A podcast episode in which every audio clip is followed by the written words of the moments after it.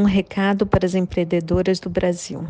Aqui quem fala é Maria Ângeles Mânia, fundadora da Alma XP.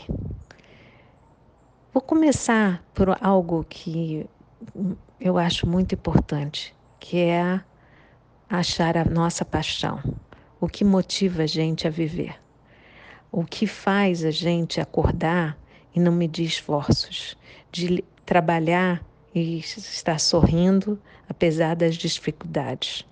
A partir daí é você tentar ver como é que e observar as coisas que estão à sua volta. O que será que a gente pode melhorar?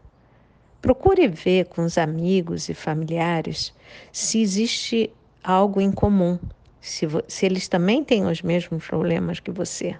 E, e a partir daí, eu acho que algo muito especial pode surgir na vida e na, na, de um empreendedor. Não precisa ser algo tão complicado. Pelo contrário, a simplicidade, às vezes, é a alma do negócio.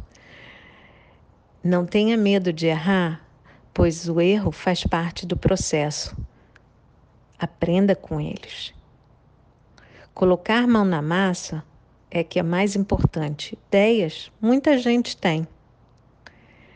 Tente criar algo que você tenha orgulho e que você não, não tenha vergonha, porque no início todas as ideias que são inovadoras, elas realmente as pessoas acham estranho, elas às vezes questionam. Faz parte também do processo. Acredite em você, acredite na sua história e isso é que é viver.